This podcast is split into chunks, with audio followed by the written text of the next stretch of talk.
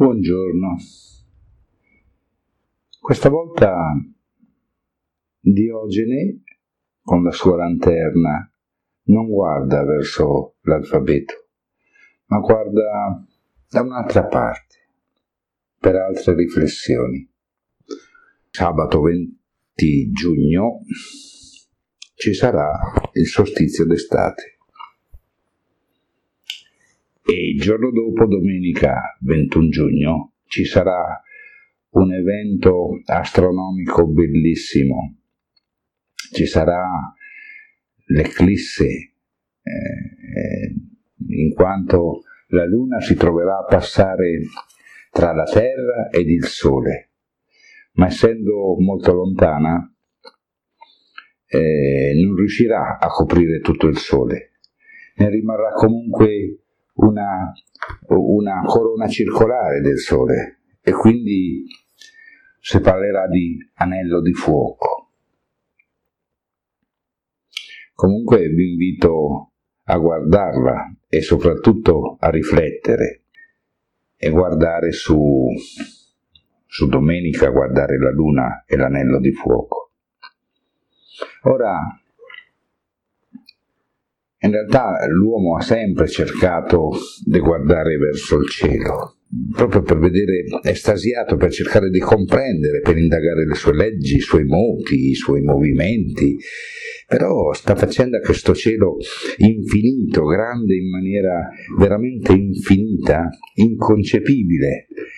Per noi ancora ora, oggi, non conosciamo l'universo, pensiamo 3.000-4.000 anni fa, l'uomo di 3.000-4.000 anni fa, che pensiero potrebbe aver avuto guardando il cielo? Eppure ci ha sempre guardato per questo senso di, di, di mistero, di grandezza e forse anche per, per stare più vicino a quello che è, diciamo, un tentativo quasi di avvicinamento al divino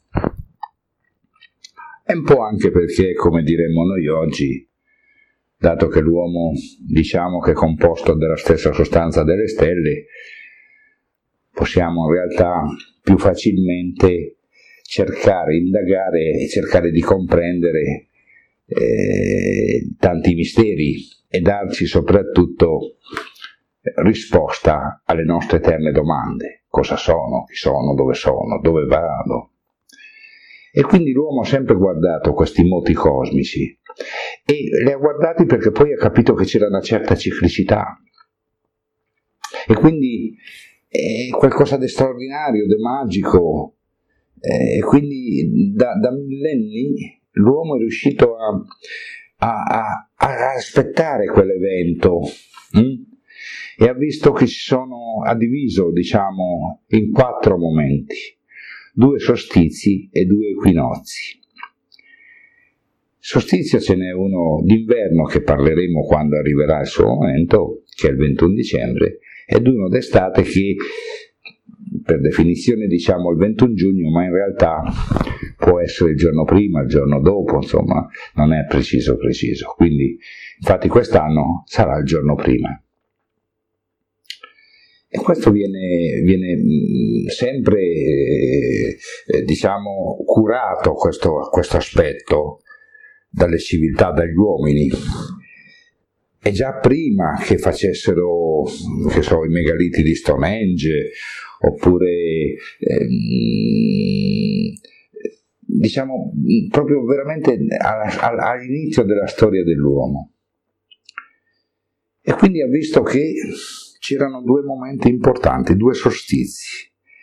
E ha immaginato come se questi solstizi fossero delle porte, quasi una porta per eh, iniziare un, un percorso.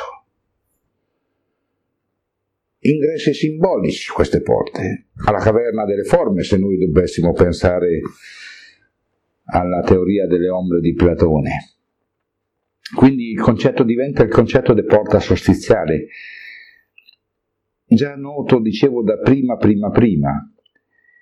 e quindi tutti i popoli celebravano questi momenti, li celebravano perché, eh, perché, era un momento di frammentazione del tempo, nel senso che si dava un calcolo preciso.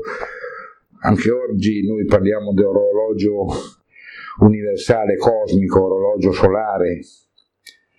I romani addirittura percepirono che c'era bisogno di mettere in guardiano a queste porte sostiziali e per questo scomodarono la più vecchia divinità italica, che si chiamava Giano. Infatti ancora ci sono, ci sono paesi che si richiamano a Giano, tipo Giano dell'Umbria, tipo eh, Subbiano, che vuol dire Subbegianus, tipo... Ehm, cioè sono, molti, sono molti questi paesi. Mm? E, e Giano era proprio era bifronte, nel senso che c'era un, era rappresentato con una, un viso giovane, che era quello che salutava il nuovo anno, e c'era poi un Giano più vecchio, con la barba, che salutava invece il vecchio anno. Tant'è che Giano, il termine Giano si rifà al sanscrito Giana che vuol dire passaggio, porta.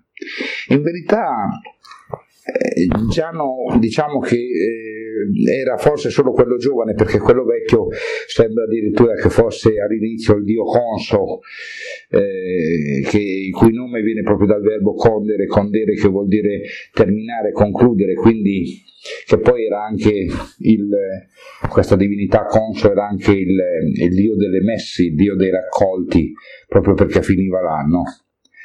Poi piano piano però Giano ha preso il sopravvento ed è diventato Giano Bifronte. Che sarebbe sto Giano? Giano era, era quello che eh, ha accolto nel, nel Lazio ha il nuovo re che voleva formare una nuova civiltà. Il nuovo re era Saturno e anche Saturno viene dal sanscrito che vuol dire Sat, che vuol dire l'uno. Comunque, tornando ai solstizi, possiamo dire che le due porte rappresentano lasciamo stare quella di dicembre, ma questa qui rappresenta la porta degli uomini, dove gli uomini entrano, noi pensiamo ad una chiesa, hm? pensiamo ad una chiesa e quindi la porta della chiesa è a occidente e l'altare è a oriente. La porta degli uomini è quella di occidente, e tant'è che c'era, eh, viene, viene, viene celebrata la festa a San Giovanni Battista, non per niente la fonte battesimale, se ne entriamo in una chiesa, è vicino alla porta, alla porta d'ingresso, a occidente, perché prima di entrare hm, dobbiamo immergere, dovevamo un tempo da ragazzini, immergevamo nell'acqua santa, oppure il bambino veniva battezzato, tutto lì, poi può entrare nel luogo, nel tempio sacro.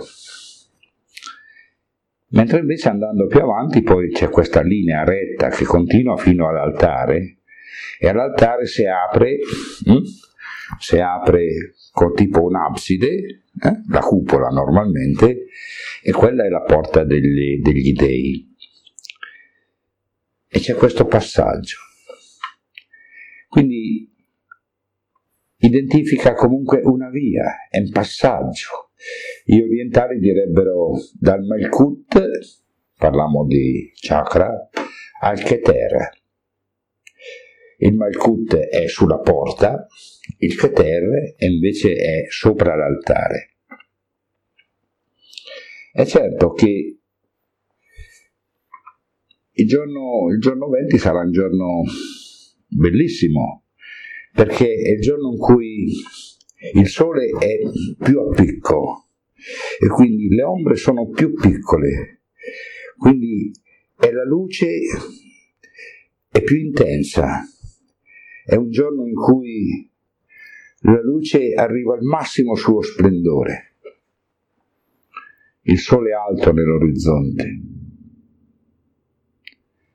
Poi inizierà piano piano a scendere e perdere capacità, nel senso che il sole, il periodo di, di sole di luce calerà, infatti è la giornata più lunga, sabato. Dicevo, la luce calerà e aumenteranno le ombre, si allungheranno le ombre e aumenterà il buio. Quindi però vuol dire che tutto è ciclico, che non c'è quindi la parola fine, che vuol dire invece solo passaggio, vuol dire rigenerazione e non poteva essere altrimenti, no? L'uomo è la più grande opera del Demiurgo e a cosa servirebbero le stagioni, i cicli, i solstizi, gli equinozi? Se ci fosse l'uomo che osserva, che indaga, che si perde nella, sua, nella profondità delle sue riflessioni, eh, che spettacolo che è il cosmo, veramente un grande spettacolo. E chi non, è, non si emoziona guardando un cielo stellato eh, o i mille spettacoli della natura? Noi purtroppo abbiamo timori perché la, la, natura la stiamo un po' rovinando, ma simbolicamente noi dovremmo essere parte della natura, invece ci riteniamo altra cosa dalla natura. C'erano tante, tante feste, tante celebrazioni per queste due date e comunque sempre si accendono fuochi e sempre eh, si fanno, si raccolgono piante per bruciarle. E sempre infatti c'è anche per esempio eh, veniva bruciata l'erba di San Giovanni o Iperico e questo è ciò che avviene nella porta degli uomini e poi c'erano quelli più giovanetti che battevano le noci sulle piante perché le noci? Perché simbolicamente rappresentava l'asse del mondo, come quell'unione dalla, tra le due porte, quella rappresenta l'asse del mondo, che unendo le radici alle chiove dei rami, come per l'asse sostiziale, o l'asse mediano dell'albero sefirotico, della conoscenza, o bastone del caduce ormetico, che sarebbe quello stemmino dei medici, o la via di mezzo che dal Malkut porta al Keter, parla di unione tra la terra e il cielo, tra la materia e l'astratto, tra l'uomo e Dio. E lo battevano, lo percuotevano e quindi prendevano i frutti. Eh, mentre giovinette a piedi nudi si rotolavano nei prati per bagnarsi della rugiada che in quel caso domani si chiamerebbe acqua solstiziale e beh, c'è tutta una simbologia dietro. L'importante è che noi dobbiamo ricordare che il momento in cui, poi c'è il giorno dopo, c'è anche il fatto della luna, quindi il momento di grande unione tra il sole e la luna, tra il simbolo maschile per eccellenza, il sole, il fuoco, e la luna che rappresenta l'acqua, che rappresenta la femminilità. E e queste due cose adesso, in questo 2020, sono proprio vicine vicine. Infatti l'acqua si unisce al fuoco in una unione, in una unione celestiale, in una unione divina. I greci l'avrebbero chiamata Hieros e Gamos. Ed è in realtà quella fedina nuziale che noi portiamo al dito anulare dopo sposati. Eh, dove eh, da una parte ci sta il dito che rappresenta il dete, che rappresenta il raggio solare, e, e l'anello, eh, la fedina, che rappresenta l'acqua celeste, l'acqua che dicevamo prima. E quindi ci promette rigenerazione, ci promette rinascita, ci promette emozionalità, conoscenza e spiritualità. In questo evento astronomico quindi che cos'è la cosa più importante? Che tutto ci riconferma che nulla finisce e che la parola fine vuol dire solo passaggio, rigenerazione. E io penso, penso che questa è una delle cose più belle, con un carattere eh, simbolico spaventoso. A Oriente nasce il sole, c'è la porta degli dei, ad Occidente muore il sole, e c'è la porta degli uomini, dove l'uomo da occidente entra nello spazio sacro, si bagna con l'acqua della fonte battesimale e si purifica ed entra nel cerchio magico divino della divinità, nel suo tempio. Fuori ci può essere il sole, e infatti sopra le porte delle chiese, specialmente dal mille in poi, questo grande rosone eh, questo grande rosone perché serviva a cosa?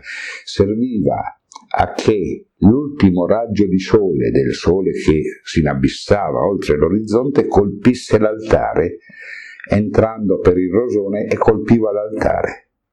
Questo era il saluto del sole. Grande simbolismo. Grazie.